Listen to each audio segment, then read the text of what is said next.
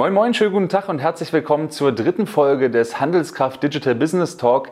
Die, die uns über Video verfolgen, werden sehen, das Studio sieht ein bisschen anders aus. Wir sind nämlich heute extern und zwar am Estrell in Berlin, denn hier gibt es bald die K5, also um genau zu sein, morgen, höchstwahrscheinlich, aber wenn ihr das Video seht, dann schon vor letzter Woche. Wie dem auch sei, wir sind zeitlos. Für die, die das über Podcasts verfolgen, ist es eh wurscht. Ähm, und ich begrüße ganz herzlich bei mir Matthias Schulte von TradeByte, CEO. Schönen guten Tag, schön, dass du da bist, Matthias. Dankeschön, vielen Dank für die Einladung. Ja, ja. jederzeit, gerne. Ähm, dir muss ich ja auch erklären, wie, oder dir erkläre ich wie jedem anderen einfach. Das ist ein ganz entspanntes Gespräch so über alles, was so das E-Business so be bewegt. Und es ist natürlich ganz cool, wenn man jemanden an der Seite sitzen hat, dem man mal ganz spezielle Fragen äh, fragen kann. Und du als äh, TradeByte-CEO, dich kann man, glaube ich, fast alles zum Thema Marktplatzökonomie fragen. Deswegen alle Fragen, die ich mir ausgedacht habe, drehen sich auch ums Thema Marktplatzökonomie. Du hast jetzt noch die Chance zu flüchten. Ähm, ich bleib mal hier. Sehr schön, sehr schön. Matthias, wir kennen uns ja jetzt auch schon, na so mh, mm, anderthalb Jahre, zwei Jahre. Ich glaube, wir haben uns auf dem ECD 17 das erste Mal kennengelernt, mhm. auf dem E-Channel Day. Ähm, dieses Jahr im Mai war ich auch wieder da. Ich habe da auch zwei Panels moderiert, hat mich äh, sehr gefreut. Sehr groß geworden, der ECD mittlerweile und auch sehr facettenreich. Ähm, und gibt mir jede Menge zu lernen. Ähm, und meine Beschreibung des ECD, meine persönliche, ist tatsächlich, das ist für mich das Plattform- und Marktplatz-Event im deutschsprachigen Raum. Also mit der Betonung auf das Event. Ähm, vielleicht für die, die nicht dabei waren, was war denn so für dich das Key Takeaway des ECD 2018? Ja, das, das ist, glaube ich, ein bisschen schwierig, singular, weil das so vielfältig war, wie du sagst. Also ich habe schon, es hat sich halt wahnsinnig weiterentwickelt die letzten drei Jahre und ähm, unser Slogan war ja auch äh, irgendwie Plattform-Business ist People-Business. Ich glaube, das ist ganz zentral oder auch so ein, so ein Key Takeaway kann man sagen, dass dass wir ohne, dass wir die, irgendwie die Player nicht zusammenbringen, dass wir da eigentlich nicht richtig weiterkommen. Ähm, was ich groß, übrigens großartig auch fand, war, äh, dass wir zum ersten Mal ja eine Keynote hatten, diesmal ja von der, von der Melanie von Yale und das war schon auch nochmal flashing, irgendwie dieser Moment, wo es nochmal um die neue Generation ging, wo alle sich, glaube ich, noch ein bisschen anders aufstellen müssen, auch in Richtung Marketing.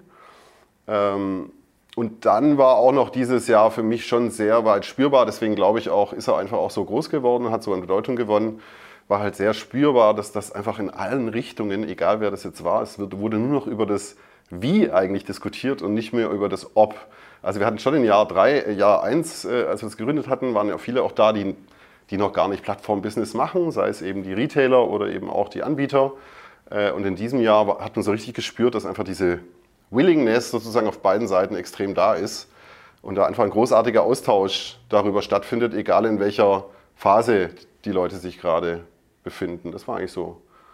Das ist schon so. Das hat es schon bestätigt mit diesem Plattform-Event-Thema, weil es tatsächlich ja, es ist eigentlich ein Nischenthema irgendwie, so Plattform-Marktplätze. Und hat sich mittlerweile so gemausert. Der war ja auch letztes Jahr bei der K5 äh, eigentlich so das, das große Thema.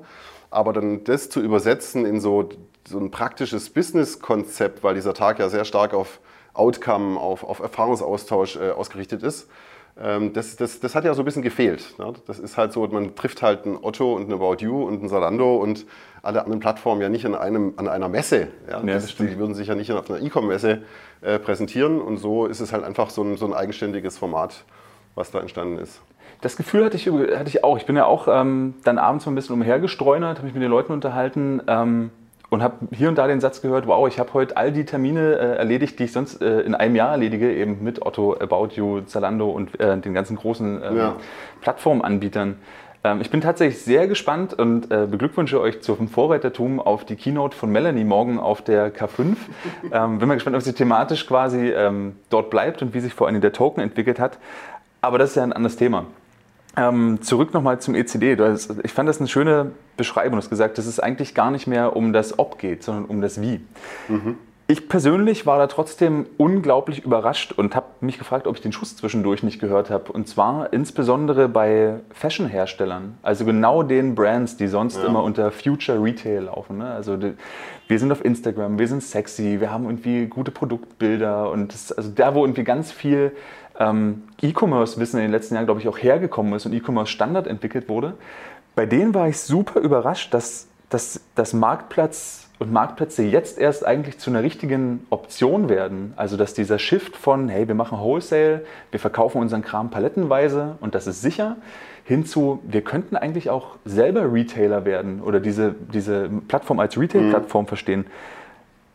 Und du hast ja auch gesagt, ihr seid euch in den letzten drei Jahren vom Nischenthema zum großen Thema verändert.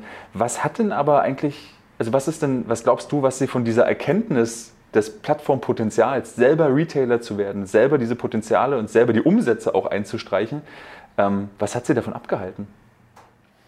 Ja, das ist eine gute Frage. Ja, also ich muss ja sagen, äh, nächstes Jahr hat, hat ja TradeBuy zehnjähriges Jubiläum. Also uns gibt es ja schon seit zehn Jahren. Und die Erfindung sozusagen digital, also auch aus Retailer-Sicht oder damals natürlich auch die Versandhäuser, äh, da irgendwo digital Lieferanten zu verbinden oder Marken, die ist ja jetzt nicht so jung. Äh, nichtsdestotrotz stellen wir halt schon fest, dass, dass sozusagen, ähm, ja, es gibt halt unterschiedliche Fashion-Player und die haben auch unterschiedliche DNAs, wenn man so möchte. Die einen sind halt sehr stark meinetwegen vom Wholesale-Bereich gekommen, also die kennen einfach gar nicht dieses Thema Konsument, weil sie vielleicht keinen eigenen Retail haben, weil sie nicht vertikalisiert sind, weil sie sich lange vor Online gewehrt haben. Und es gibt halt andere, die sind da ganz anders aufgestellt und viel weiter aufgestellt. Ähm, die haben ja auch im Retail relativ früh entdeckt, äh, entdeckt dass es irgendwo vertikal abläuft, dass, dass äh, meinetwegen eigene Brandshops auch wichtig sind. Ähm, und äh, andere Player machen seit zehn Jahren schon erfolgreiches E-Com-Business. Und das ist diese Unterscheidung so in, de, in der Historie ist, glaube ich, ganz arg wichtig. Ähm, weil aus unserer Sicht ist es halt zuallererst irgendwie so ein strategisches Thema. Ja? Also will ich mich damit beschäftigen? Wo findet dieses Thema in meiner Organisation statt, in meinem Unternehmen? Wo verorte ich das und so weiter? Und wir merken das halt jetzt schon, dass das sozusagen die, ja, die vier, fünf großen Player, die es da draußen auch gibt, die jetzt dann auch in den letzten zwei, drei Jahren das richtig gepusht haben, dass die auch nochmal so die, Mission, die, die, richtigen Missionare waren, die mhm. einfach kamen und gesagt haben, das ist Teil unserer Strategie, da müssen wir hin. Und dann merkt man, dass natürlich da viele nachfolgen. Ja. Äh, das, genau das Strategische finde ich halt so bemerkenswert. Du hast ja auch die Brandshops gerade genannt. Also ich aus meiner vor-Online, also schon lange her, vor-Online-Konsumerfahrung, ja, da hat man ja dann irgendwie auch in so Fashion-Kaufhäusern halt überall die kleinen Bereiche halt der Brands. Ja. Und ich habe mich halt sozusagen gefragt, was sie in der Übersetzung hindert, diese, dieses Brandverständnis eben auch in den Online-Kanal abzubilden. Ich glaube tatsächlich, dass die Mechanismen, die Aufwände für das Marketing und für die Strategie eigentlich ja ähnlich sind und jetzt erst entdeckt man es für, okay, dann, dann will man es auch erst in die Business-Strategie bringen. Finde ich eigentlich ein bisschen, also mich, wie gesagt, hat das äh, extrem überrascht und ähm, daran anschließend kommt ja dann immer noch mal wieder die Frage, ähm, war glaube ich auch Teil eines Panels, ähm, Shop oder Marktplatz. Hm. Wahrscheinlich wirst du auch jeden Tag zweimal mit dieser Frage konfrontiert oder als CEO wird man sie vielleicht ab und an mal von dir weghalten und dann vielleicht jetzt eine Standardantwort. Ähm, aber was ist, denn, was ist denn deine Empfehlung? Was ist so da, mittlerweile 2018 deine Antwort auf die Frage Shop oder Marktplatz? Ja, du hast, also du hast mir eigentlich gerade schon die Vorlage gegeben, glaube ich, äh, weil an dieser Concession-Fläche in den verschiedenen Retailern, wo auch im Offline-Bereich ja das eigentlich äh, normal ist, dass, dass eine erfolgreiche Marke bitte ihren eigenen Brandshop hat, meinetwegen noch eine Concession-Fläche, meinetwegen sogar noch zusätzlich über eine Wholesale noch bei zwei, drei anderen Shops präsent ist. Ähm, ich glaube, am Ende geht es eben um die Frage, wo ist der Traffic, wo sind die Konsumenten, wie kann ich sie erreichen? Und ähm, die digitale, also irgendjemand von Intersport in Panel hat mal gesagt, the beauty of digitization ist ja in dem Moment, ich kann es eben verbinden. Ja? Ich kann es möglich machen und ich kann eben einen Zugang finden zu, zu Plattformen, wo auch eine ganz andere Zielgruppe vielleicht unterwegs ist. Und es ist, glaube ich, naiv zu glauben aus Markensicht, ähm, dass die Loyalität so stark ist, dass es quasi immer in den Brandshop geht. Also ich glaube, dass das perspektivisch ähm, die, die größeren, ja, die, die größere Traffic, das größere Volumen natürlich über die Plattformen passiert, wo da draußen auch Traffic ist. Ja. Glaubst du, dass es den Plattformen selber äh, zu einem gewissen Grad an, an Marketing fehlt? Also klar, Amazon nimmt man halt wahr, weil auf jeder Konferenz gesagt wird, jeder zweite Euro im E-Commerce geht an Amazon. Dann kennt man halt irgendwie die nächsten großen Player. Ne? Bei euch sind, laufen dann eben Zalando, Otto und und und rum. Ähm, und ich habe das Gefühl, dass es tatsächlich relativ aufwendig ist, die, diese Plattform-USPs und diese Möglichkeiten halt wirklich ähm, als Hersteller snackable zu konsumieren. Also muss ich eine Zalando anrufen, muss ich eine Amazon anrufen und dann fragen so, hey, was habe ich eigentlich von euch? Also ich glaube, ich will dahin, weil scheinbar sind da alle. Aber was ist denn jetzt der Mehrwert? Welche, welche, welchen Traffic kann ich erwarten? Was funktioniert auf eurer Plattform gut? Nochmal zurück, ne? Fehl, fehlt, denen so ein bisschen die, das, das Marketing oder haben das die Plattform gar nicht nötig? Also die Plattformen, die sozusagen ihre, also ihrerseits auch so eine Strategie ausgerufen haben, die sind in der Regel schon gut aufgestellt. Also das, was wir eben kennen aus, aus äh, der gesamten Otto-Gruppe zum Beispiel, die das ja auch sehr stark als, als eigentlich als so eine Core-Mission in ihrer Strategie definiert haben. Ähm, natürlich auch ein Salando und auch andere, auch ein, auch ein Amazon ist äh, sehr stark auch im Bereich ähm, Vertikalisierung unterwegs. Da ist es ja mittlerweile auch möglich, aus Markensicht eben am Marktplatz teilzunehmen und eben nicht nur diesen Wholesale zu machen. Das heißt, die sind schon aufgestellt. Wir stellen halt nur fest, trotz dessen, dass wir irgendwie nächstes Jahr dann irgendwie zehn Jahre sind in unserem Business, äh, es ist noch alles relativ früh. Ja. Es gab halt irgendwie so früher gab es so die Phase, da war glaube ich alles sehr stark penetriert von Amazon und eBay. Und äh, es gab auch eine Phase, wo Amazon so ein bisschen eigentlich als Graumarkt, Marktplatz gehandelt wurde. Natürlich aus meiner Sicht völlig falsch, aber das war so, hatte eher so ein negatives Image. eBay war sowieso immer schwierig, ne, Konkurrenz und C2C und so weiter. Äh, äh, und aus diesem Ding hat sich das eigentlich herausentwickelt. Und die Anzahl der Retailer, die heute auch sagen, liebe Marke, ich biete dir hier ein voll, vollständig durchdachtes äh, Plattformkonzept, kannst morgen loslegen. Plug and Play, die ist eben auch begrenzt. Ja? Das, die begleiten wir ja auch. Ja, wir begleiten ja beide Seiten. Ähm, und wir sehen, dass da die Nachfrage so nach oben geht und, und einfach auch das Interesse eben für dieses Plattform-Business da ist. Aber das braucht Zeit. Ja, das braucht Zeit, dass das auch als Business anerkannt wird und dass man dann sozusagen ganz konsequent von Sales, Akquisition bis hin zum Kamm, dass das dann, dass die Marken auch betreut werden, bis hin natürlich dann auch die ganze Strecke Controlling, Data und so weiter, bis das mal etabliert ist, ähm, das, das braucht. Ja. ja, gerade zu dem Controlling äh, würde ich dann, habe ich dann später auch noch eine Frage. Mhm. Ähm, ich finde es übrigens sehr spannend, dass da diese, diese Amazon-Graumarkt-Perspektive, also einer der am meisten geklickten Artikel bei uns im Handelskraftblog ist tatsächlich auch noch, warum verkauft Amazon so viele Produktfälschungen. Der ist, glaube ich, von 2014, 2015. Okay. Der ist super geklickt also, und äh, die Suchvolumina sind gigantisch. Wenn man sich dann fragt, so, okay, wie lange kaufe ich jetzt schon? Also ich, ich wüsste nicht, wann ich das letzte Mal eine Produktfälschung, also vielleicht nicht wissentlich, ähm, bestellt habe, aber so schnell ist halt das Image dann doch nachhaltig zerstört, so ein bisschen wie bei eBay als, als äh, Automarktplatz, ne? so ein Ersatzteilmarktplatz, ja, ja. immer wieder spannend. Wobei dieses auch sehr stark ge ge geändert hat. So in den letzten zwei, drei Jahren merken wir halt auch da, dass sich das eBay Initiativen eben zum Beispiel ausruft für, für Fashion-Marken, um denen auch irgendwo eine Heimat zu geben in diesem eBay-Kosmos. Äh, dass Amazon ja, wie gesagt, sehr stark auch äh, interessiert ist daran, äh, direkte Markenbeziehungen aufzubauen, auch für den Marketplace, dass sie sich jetzt auch öffnen, meinetwegen sogar diesen Hybrid, wie wir es immer nennen, zu fahren, dass ich eben aus Markensicht sage, ich mache Wholesale und Marketplace. Das heißt, da bewegt sich unheimlich viel und das, das fördert natürlich das Vertrauen. Und dadurch ist auch so ein Image, glaube ich, heute nicht mehr das Diskutierte, sondern es geht halt eher wieder darum, wie ja. spiele ich jetzt die Opportunities, die da draußen ja. sind, in einer guten Art und Weise und was passt natürlich zu mir und so weiter. Ne? Ja. Dann ähm, dieses, was passt zu mir? Ne? Und ähm, die, die, die großen, wie gehe ich vor? Die K5, also für uns beide steht die K5 noch bevor. Je nachdem, wann man halt den Podcast hört oder das, äh, das Video schaut, ist die K5 höchstwahrscheinlich schon vorbei. Ähm, thematisch heißt es dieses Jahr aber David versus Goliath. Und auf der Future Retail Stage, auf der größten Stage, ähm, sprechen halt auch Adidas, Keller Sports, sind die Plattformen da, Zalando ist da, About You ist da. Und so grundsätzlich das trifft vielleicht schon eine Frage, die wir ein bisschen, ein bisschen besprochen haben. Frage ich mich trotzdem, warum gibt es denn 2018 eigentlich noch so viel Redebedarf im digitalen Handel? Warum ist es immer noch nicht angekommen? Welches Potenzial da ist? Wie wichtig es in der Strategie ist? Dass es rein unternehmerisch, zumindest im Handeln der, ähm, der, des, des, operativen Handelns, gar nicht viel anders ist als eigentlich so der, der, der klassische Kanal, also die, die, die Karstadts dieser Welt. Mhm. Warum müssen wir da 2018 immer noch so, so intensiv drüber reden? Ja, wir beide so tief im Markt drin können das gar nicht verstehen. Ja. Verstehen? Ah, das, ja, ist, ist schon das Problem. Ja. Also ich glaube, ich habe ich hab ja, vorher, hab ja vorher von Phasen gesprochen und ich glaube, das muss man sich schon nochmal vergegenwärtigen, dass so ein Business Development, also da in, sowas, in so ein Thema einzusteigen, das hat ja verschiedene Phasen, die ich durchlaufe. Und ich spreche auch immer so von drei Hauptphasen. Das ist so Getting Ready ganz am Anfang, dann Getting Started und nachher Getting Big. Ja, okay. das ist so aus meiner Sicht. Und wenn ich jetzt sage, Getting Ready, das, also da gehört auch die Zweiflerphase rein, da gehört die Analysephase rein, da gehört die Diskussion rein, machen wir überhaupt einen Online-Shop, ja, noch vor zehn Jahren und so weiter. Und dann so diese, diese überhaupt mal ähm, das strategische, die strategische Ausrichtung, passt es zu mir und so weiter. Und dann vielleicht so die ersten Schritte auch schon gehen mit Hausaufgaben, was brauche ich dafür? Getting Started sind halt so die ersten Schritte. Das ist so, so ich mache jetzt mal meinen fünf Ländershops fertig und parallel probiere ich mal Amazon. Mhm ähm, und, und gehe mal so in dieses Business rein und bekomme dafür ein Gefühl, wie sich das anfühlt und plötzlich merke ich, oh, da ist ja irgendwie Potenzial drin. Ähm, dann denke ich drüber nach, wie, wie kann ich das optimieren.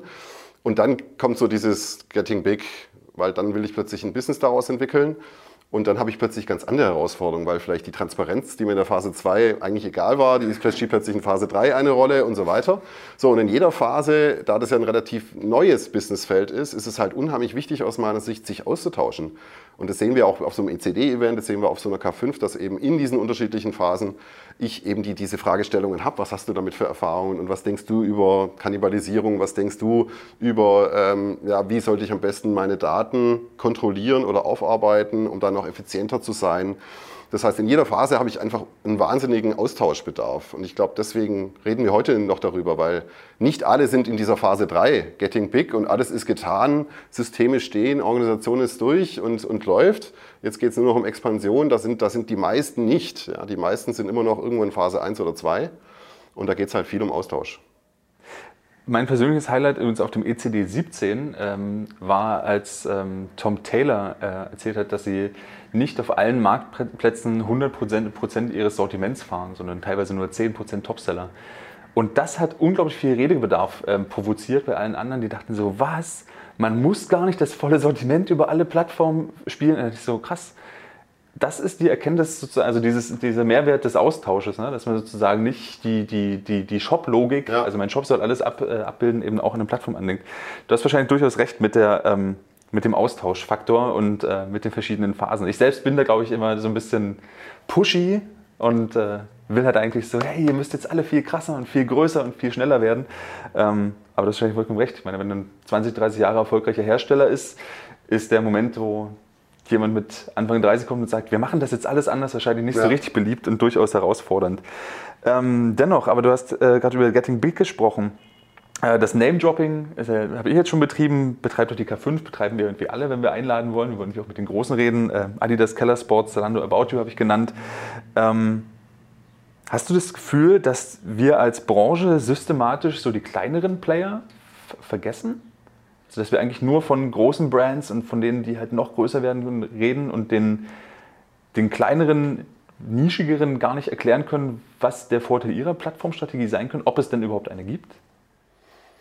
Also zunächst, also ich glaube schon, dass das in der Außenwirkung einfach Größe zunächst mal sexy ist, ja. Und deswegen ist halt sind solche Stories, glaube ich, etwas, was vom tatsächlich Sex Appeal halt einfach doch eher nach vorne gezogen wird. Wir merken aber auch, äh, dass es in super vielen Nischen einfach so ein paar Showcases gibt, die einfach auch sehr spannend sind und wo wir auch immer wieder auch auf den ECD einladen, Leute, die Sachen besonders gut machen. Und wir sehen, ähm, dass gerade derjenige, der sich digital sozusagen eigentlich mit seiner DNA an Tag 1 schon so aufstellt, dass der auch wahnsinnige Fortschritte machen kann oder auch wahnsinnige Geschwindigkeit entwickeln kann, wenn er es denn richtig tut. Und dann gibt es bei uns auch im Portfolio Marken, ähm, die hätte man vielleicht jetzt so auf der klassischen Retailfläche nicht gesehen, aber die sind digital sehr erfolgreich. Das heißt, äh, für mich ähm, ist das ganze Spektrum eigentlich drin und auch interessant, solange eben das digitale Verständnis da ist. Das ist halt immer so die, die, die, ähm, die große Herausforderung, ähm, das wieder vollständig so zu implementieren und auch für kleinere Players natürlich die Herausforderung, was müssen sie heute investieren, um eigentlich ein Setup und eine Organisation und die richtigen Leute mit den richtigen Skills zu bekommen.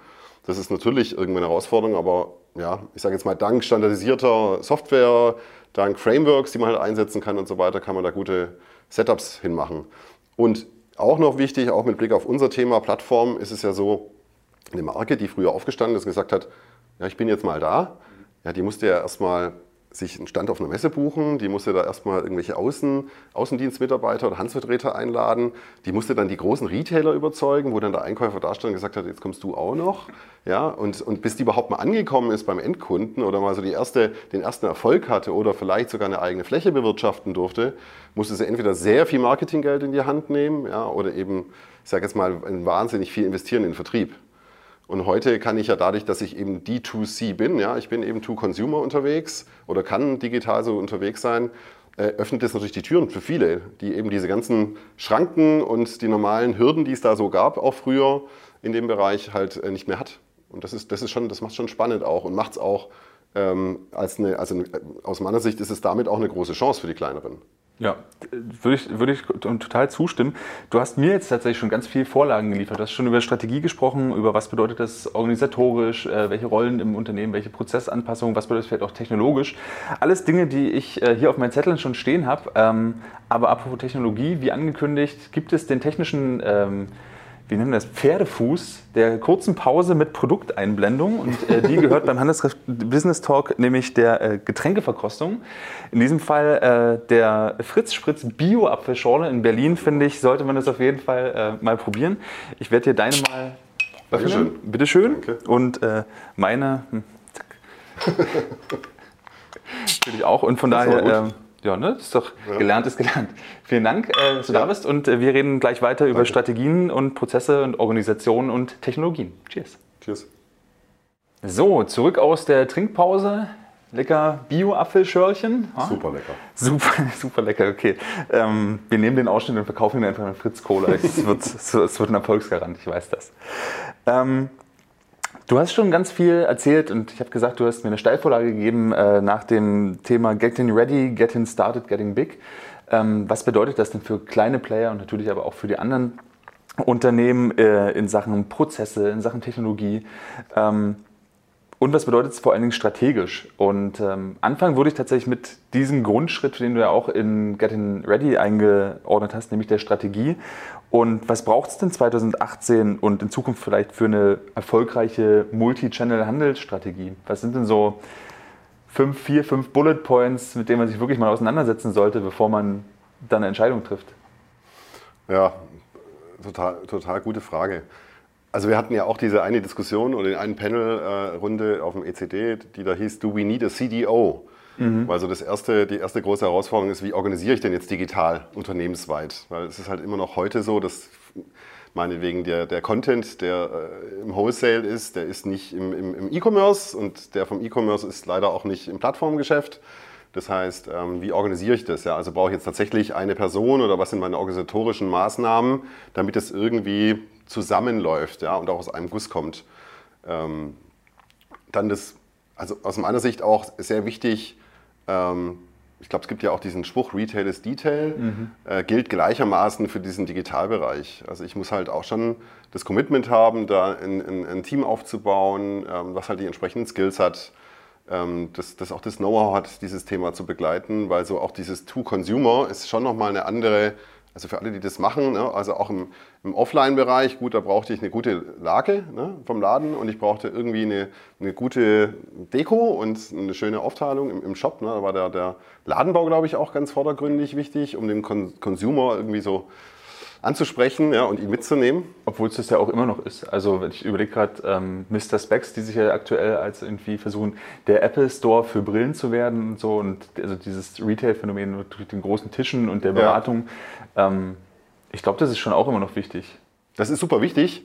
Aber es, ist, es beantwortet nicht die Frage, was, was, was, ne, also wie gehe ich jetzt digital zum. Konsumenten, weil ich natürlich jetzt, ich habe eben nicht diese traffic-starke Zone mal per se, sondern ich muss vielleicht auf unterschiedliche Weise Social-Media-Kampagnen fahren und so weiter und auch jetzt über Plattformen meinetwegen auch das eigene Sortiment zu präsentieren, ist halt auch wieder für jeden Kanal, der wieder seine eigenen Requirements hat, einfach sehr anstrengend. Ne? Ich, das ist Digital Merchandising und wenn ich da nicht best in class bin, wenn man so möchte, ähm, dann, dann ist es halt ganz, ganz schnell schwer. Ich habe ich immer gesagt, so vor, als wir gestartet sind, vor ein paar Jahren noch, ähm, war es eigentlich völlig in Ordnung, über irgendeine Blackbox Daten irgendwo hinzuschicken, um mal zu warten, wann die Umsätze kommen.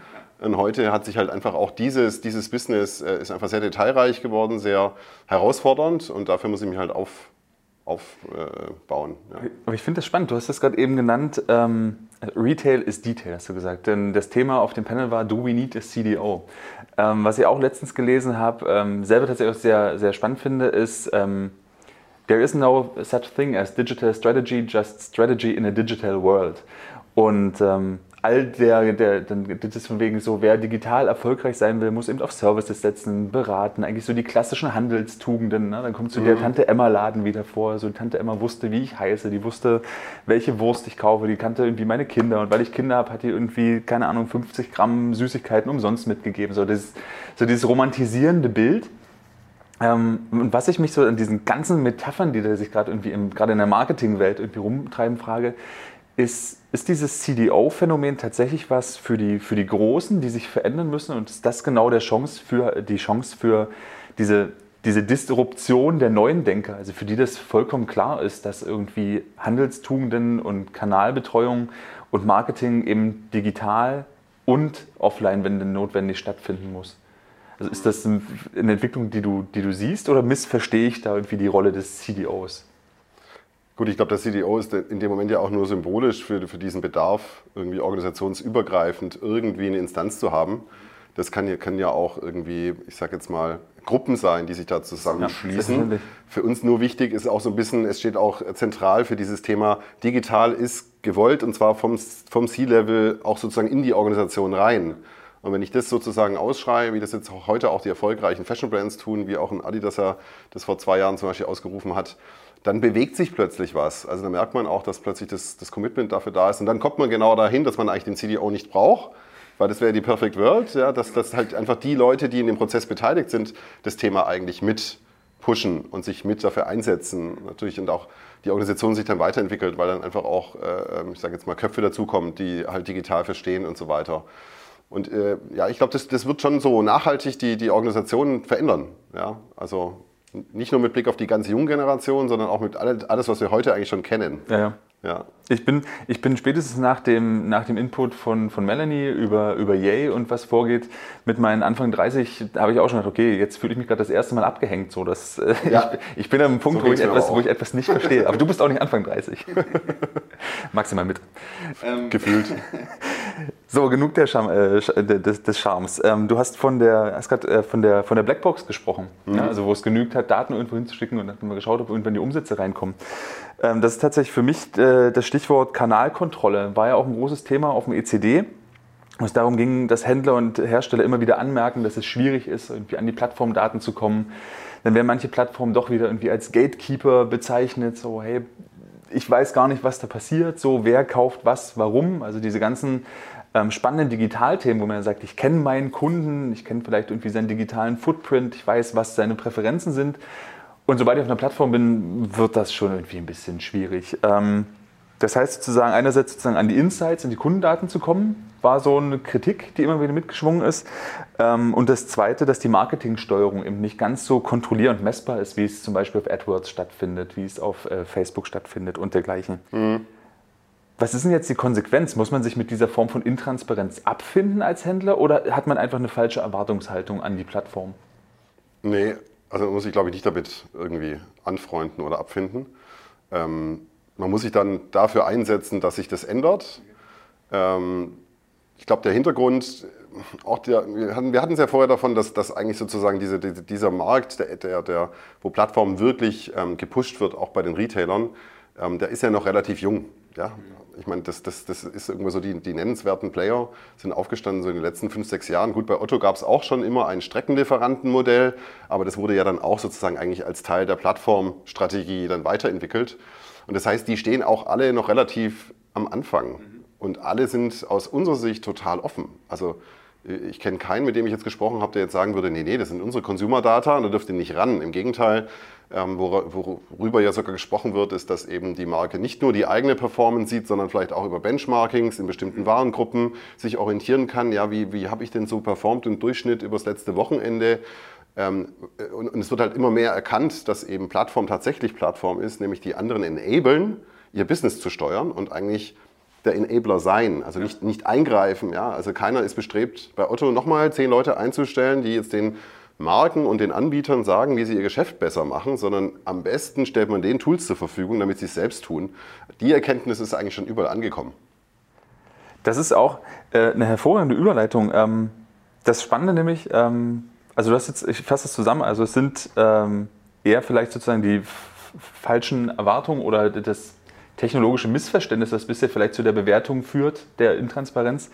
Ähm, ähnliches hätte ich nämlich auch vermutet. Ähm, spannenderweise hatte ich äh, das ein oder andere Gespräch auch auf dem ECD, wo es dann, ich dann gefragt habe, so, okay, jetzt, äh, ihr kritisiert die Plattformstrategie, also ihr kritisiert den Mangel an Insights auf der Plattform. Ja. Ähm, wie sieht es denn aus mit den Insights eures eigenen Online-Shops und eurer eigenen äh, Initiativen und ähm, und ähm, äh, der, der im Wholesale die Läden, wie die abverkaufen und und, und wohin, dann kam die Antwort so, na, das wissen wir auch nicht. und dann dachte ich so, okay, Moment, was ist jetzt eigentlich das Problem? Also wisst ihr jetzt grundsätzlich nichts über euren Handel oder war jetzt gerade das, also habt ihr Marketingfolien gesehen, die gesagt haben, hey, digital hast du voll die guten Insights? Und dann denkt man, hey, das ist doch ein digitaler Kanal, wo sind denn meine richtig guten Insights, hat aber eigentlich die technologische Infrastruktur nicht. Ähm, ist vielleicht auch was, was man so dementsprechend vielleicht mal propagieren kann, so die eigene Position äh, des Unternehmens erstmal zu, zu, äh, zu hinterfragen. Wobei es tatsächlich im Plattformbusiness, und das ist schon richtig, da, da mangelt es tatsächlich so ein bisschen an Basics, weil ich glaube, es gibt jetzt keinen Leiter Online-Shop oder E-Commerce-Leiter, der irgendwie nicht tatsächlich auch übers Wochenende nochmal nach der Conversion-Quote schaut, weil da gibt es so ein paar Basic-KPIs, die muss man schon eigentlich im Blick haben. Und das Schlimme ist im Plattformbereich, ich habe das ja nicht einmal. Also ich habe ich hab halt irgendwie Bestellungen, die irgendwann zurückkommen. Das ist heute technisch prozessual möglich und alle anderen Erkenntnisse über, bin ich vielleicht jetzt gerade, also mache ich weniger Umsatz, weil meinetwegen meine Artikel, die ich auch ausgegeben habe, vielleicht gar nicht dargestellt werden, aus bei welchem Grund auch immer. Solche Insights habe ich halt nicht. Und das ist das, ist das Erste. Und äh, ich sage jetzt mal, die großen Player da draußen, die arbeiten ja schon an Programmen, die sind schon in den ganzen Pilotphasen, oft auch in manchen Teilen auch schon durch. Äh, und für uns ist dann eigentlich nur noch die Challenge, aber deswegen sind wir ja Integrator, mhm. dass wir halt jetzt wieder diese unterschiedlichen Daten, die da kommen, die auch von der, von der ne, also ob das Interfaces nachher sind oder ob das die Daten selbst sind, wie sie auch interpretiert werden, die wir dann irgendwie aggregiert äh, zuführen müssen. Ja. Und dann kommen wir ganz schnell auch zu der Frage, ja, wie stellt sich dann überhaupt dieses D2C operierende Unternehmen in Zukunft auf? Ja. Weil eigentlich müsste es, wie du gerade gesagt hast, mit den ganzen anderen Vertriebskanälen, die da irgendwo noch da sind, es gibt ja heute schon viele bei uns, die auch ihre eigenen Brandshops angeschlossen haben bei uns. Da hätte man dann zumindest mal die ganzen E-Com-Kanäle in einem. Aber eigentlich müsste ich das auch nochmal so in, im Vergleich sehen über das letzte Wochenende mit, ja. mit meinen Retail-Aktivitäten und so weiter. Und da kommen wir halt ganz schnell dahin, dass, dass, dass eigentlich solche Cockpits, wie wir es ja auch da so ausgelobt haben, ist, glaube ich, schon das, wo wir in Zukunft ähm, uns noch viel besser aufstellen müssen und wo alle, die auch da zuliefern können, sich noch viel besser darauf einstellen müssen. Äh, tatsächlich ist da auch mir irgendwie das als erstes damals der Begriff äh, der Voraussage, also der Prediction in den Kopf geschossen, ähm, als dann so Gespräche kamen wie ähm, zu bestimmten Saison, bestimmte Schuhe gehen in eine bestimmte Saison auf französischen Marktplätzen besser, aber eigentlich hat der Wholesale sie schon vers versprochen und auf dem Marktplatz hätten wir aber irgendwie den doppelten Preis kriegen können und und und und. Ne? Also genau diese, diese Entwicklung, die ja dann aber einem, gegenüber einem ganz klassischen CEO auch super relevant sind. So, hey, ich kann viel größere Zahlen mit zurückbringen, also weil höherer Umsatz, ja. entsprechend höheren Gewinn. Ähm, das, das denke ich, das ist, ein, das ist ein Zukunftsthema. Also da ist auch wirklich viel Musik drin. Und du hast das ähm, jetzt schon äh, in die Richtung gelenkt und bei Handelskraft äh, geht es irgendwie nicht nur um Geschäftsmodelle und um Investitionsstrategien, sondern irgendwie ganz häufig ja auch wirklich um das Hands-on. Ne? Was, muss ich, was muss ich tun? Und äh, wir sind auch ein bisschen nerdig, deswegen kommen wir am Tech Talk auch nicht vorbei. Und ähm, deswegen ist meine Frage an dich, wie sieht denn für dich, gerade du hast es ja gerade schon gesagt, ihr seid Integrator, äh, TradeByte ist eine Marktplatz-Middleware. Ähm, wie sind für dich das perfekte Duo aus Organisation und Technologie aktuell aus äh, für eine erfolgreiche Plattformstrategie? Aus Anbietersicht ist die Frage. Oder auch aus Retailer-Sicht? Nee, tatsächlich aus, aus Anbietersicht, aus Herstellersicht, ja. Naja, also das perfekte Duo ist natürlich im Tech-Bereich einmal auf jeden Fall TradeByte einzusetzen. Das ist natürlich ganz arg wichtig. Wir blenden das dann hier vielleicht noch ein oder so. ja, also ich glaube im Tech-Bereich, Tech ich meine, ihr, werdet, ihr, ihr, kennt den Schmerz auch äh, ne, äh, im, im äh, Umfeld der, der Agentur, dass, dass, du halt ähm, heute eigentlich so einen wirklich einen bunten Blumenstrauß an, an Best-in-Class-Technologien brauchst. Mhm. Ne? Sonst schaffst, du below the line sozusagen nicht das Ergebnis, was du dir erhoffst. Es gibt ja schon welche, die das sozusagen verkaufen, dass du so eine All-in-One-Lösung bekommst, aber jeder, der sich ein bisschen damit beschäftigt, der weiß eigentlich, dass er, dass er für solche Bereiche wie PIM das dann auch B2B kann, dass er für solche Bereiche wie ein ERP, ein ordentliches Fulfillment-System im Lagersystem dahinter, den eigenen Shop, der dann wieder meinetwegen mit mehreren Ländern lokalisiert wird, dann eben auch sozusagen das ganze Thema Integrator, PIM Middleware für verschiedene Kanäle und so, dass er sich da halt einfach aufstellen muss. Das heißt, das perfekte Setup ist eigentlich schon zu schauen, in jedem Bereich, was sind meine Requirements, wo will ich eigentlich hin und wer könnte für mich da ein guter Partner sein und dann vielleicht auch tatsächlich, was ich vorher genannt, Framework genannt habe, schauen, okay, wie spielen die heute schon zusammen, die verschiedenen Komponenten und wie können die aus meiner, ja, mit, Blick auf meine Anforderungen am besten miteinander funktionieren. Das ist so diese ganze Tech-Geschichte. Und Organisation, also ne, die, Perfect, die Perfect Choice ist, ist natürlich ähm, ja, äh, wie soll ich sagen, wir hatten ja gerade diese CDO-Diskussion. Genau, da wollte ich mich auch nochmal einhaken. So, was, was außer des ja. CDOs brauche ich denn irgendwie noch? Der Shopleiter, hast du gesagt, der am Wochenende die Conversions anklickt. Wer, wer, Also wer, haben- wer treibt da noch mit? Genau, wir haben, wir haben äh, tatsächlich bei uns jetzt keinen Player, der nicht erfolgreich wäre, der nicht einfach, und das, da spreche ich immer so von Ownership, und da ist es gar nicht so relevant, wo jetzt das Ownership hängt, aber Hauptsache, das, das Ownership ist da, jemand, der, der, der morgens aufsteht und für dieses Thema einsteht. Und wir haben Modelle gefunden, die wirklich mit einem separaten Plattformteam so ein Thema sehr erfolgreich treiben. Wir haben welche ähm, auch bei uns im Pool, die das an E-Commerce angegliedert haben. Wir haben sogar auch zwei, drei Beispiele, wo das quasi am Wholesale Wholesale-Vertrieb dranhängt. Äh, wichtig ist aber immer, es, es funktioniert immer genau dort, wo die Leidenschaft dafür da ist und das Ownership und, und das, das einfach getrieben wird. Deswegen tue ich mir immer super schwer mit quasi Pauschalaussagen oder auch Empfehlungen, weil ich werde da auch oft gefragt. Ähm, weil das ist auch so ein bisschen abhängig von der, von der Kultur, von der DNA, wo komme ich her, was passt zu mir. Ich saß jetzt auf dem Panel auf der, auf der ISPO, oder saß nicht auf dem Panel, aber wir hatten so ein ECD-Panel. Und da war auch, ähm, da hatten wir den Geschäftsführer von Kicks äh, mit, dem, mit dem Sneakerläden und, und äh, den, den E-Com Director, Director äh, ähm, Digital äh, von Bogner. Und die, die beiden sind ja grundverschieden, wie, wie es nicht anders sein kann. Ja? Der eine sehr digital schon begonnen, ja, mit .com schon im Logo seit zehn Jahren. Und, und der andere, der kommt eher, ich sag jetzt mal, eher aus dem Kataloggeschäft ja, und eher aus dem handelsgetriebenen Geschäft heraus. Und da muss halt jeder für sich, glaube ich, den richtigen Weg finden, um dann die Organisation auch darauf auszurichten und die mitzunehmen. Obwohl ich ehrlich gesagt, ähm, also ja, das, also es ist keine Pauschalantwort, finde ich aber ganz gut, weil es auf, ähm, auf, auf Leidenschaft äh, zu schieben eigentlich eine ganz gute Idee finde. Also gerade, weil es für mich, ähm, für mich schwingt da eine große Form von Enablement einfach mit. Also jemand, der halt vielleicht zwei, drei Jahre im Unternehmen ist, irgendwie ähm, die Grundlagen eigentlich kennt von einem erfolgreichen Hersteller und dann einfach gute Ideen hat. Also wirklich entwickelt so, eigentlich müsste man das anders machen. Ich habe irgendwie die Ideen. Die Person, die sich sich jetzt annimmt, ist, glaube ich, eine, das ist, glaube ich, eine verdammt gute Idee für ein Unternehmen, sowas halt zuzulassen, statt zu sagen, na, in unserem Stab, in der Organisation musst du eigentlich dorthin, um das zu organisieren. Da bist du leider nicht, da kannst du dich in drei Jahren hin entwickeln und dann schauen wir mal weiter. Ja. Ähm, Von daher würde ich mich äh, auf, die, auf diese ähm, Leidenschaftsposition definitiv sofort mit einlassen. Ich habe noch eine letzte Frage tatsächlich schon. Und zwar, ähm, wir haben jetzt auch die ganze Zeit über Marktplatzstrategien gesprochen und äh, ich habe das so formuliert, es teriliert ja aktuell tatsächlich überall das, das Thema Plattformstrategie. Plattformstrategie jetzt ähm, testen, versuchen. Ne? Du hast vorhin über das ähm, get, äh, get Ready, Get Started, Get Big gesprochen. So. Also gefühlt ist jeder, der nicht schon bei Getting Started ist, eigentlich jetzt schon viel zu spät dran. Ne? Also so, in der, äh, so nimmt man es manchmal wahr. Und vielleicht ist es mal schlau, die Gegenfrage zu stellen. Gibt es denn Hersteller und Händler, denen du von Plattformen abraten würdest?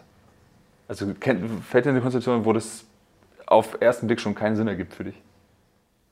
Sehr gute Frage, ja. Also mir fällt da sehr wenig ein, vielleicht im, im- im Sortimentsbereich, vielleicht Produkte, die so erklärungsbedürftig sind, dass sie nur über TV-Shopping oder so funktionieren. Ja?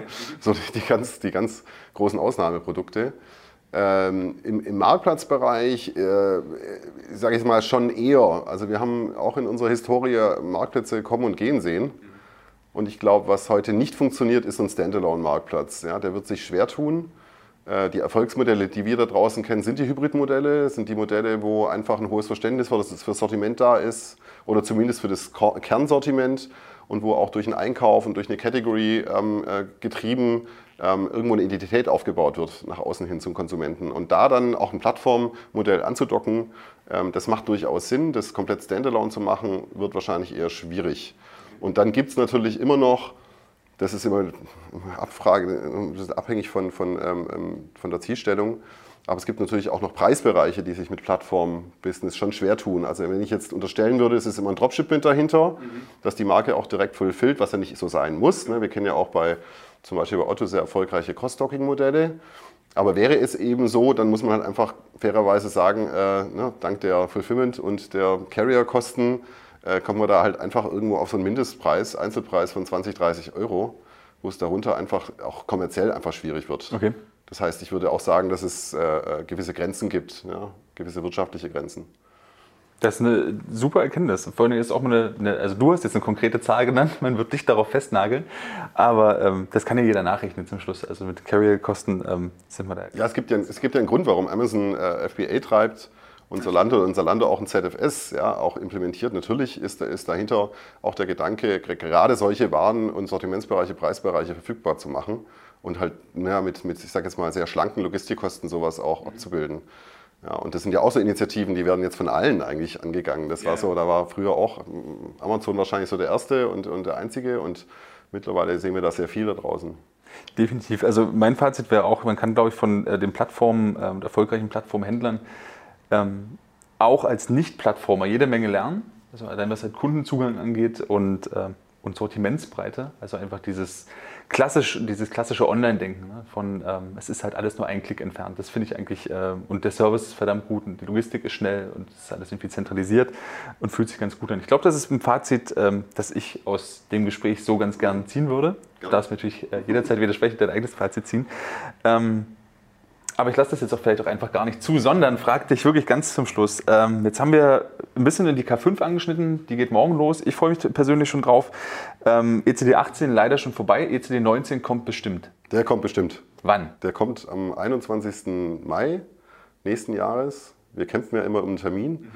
Und ich glaube, seit letzter Woche steht er fest. Okay. Wird am 21. Mai. Kann man sagen, also findet es wieder in München statt? Es findet wieder in München statt, ja. Okay. Ja, also angesichts der Besucherzahlen, die wir dieses Jahr hatten und die, die, wir auch teilweise ablehnen mussten, denken wir auch über eine neue Location nach. Aber wir haben uns jetzt entschieden, nochmal traditionell den fünften ECD dort stattfinden zu lassen. Sehr schön. Ähm, 21. Mai war das, mhm. 2019. Genau. Matthias, dann vielen, vielen, vielen, vielen Dank für das ich danke dir. Gespräch, für ja. diesen wundervollen Business Talk zum Thema Marktplatzökonomie, Plattformökonomie. Ich wünsche dir und mir auf jeden Fall eine schöne K5 dann morgen. Ja, unbedingt. Ähm, wir sehen uns allerspätestens wenn es danach ist, auf jeden Fall am 21. in München, am 21. Mai. Und alle, die das bis dahin nicht aushalten, sind natürlich auch am 28.03.2019 nach Frankfurt am Main zur Handelskraft 2019 eingeladen. Auch da äh, gibt es wieder hochwertige Speaker und äh, Netzwerken.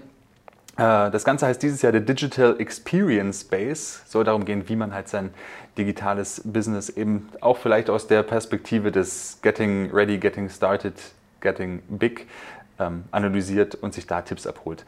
Jo, vielen Dank für eure Aufmerksamkeit am Video, am Ton und überall. Bis zum nächsten Business Talk. Mein Name ist Olli. Ich verabschiede mich. Macht's gut. Ciao. Ciao, Matthias. Tschüss. Tschüss. Ciao.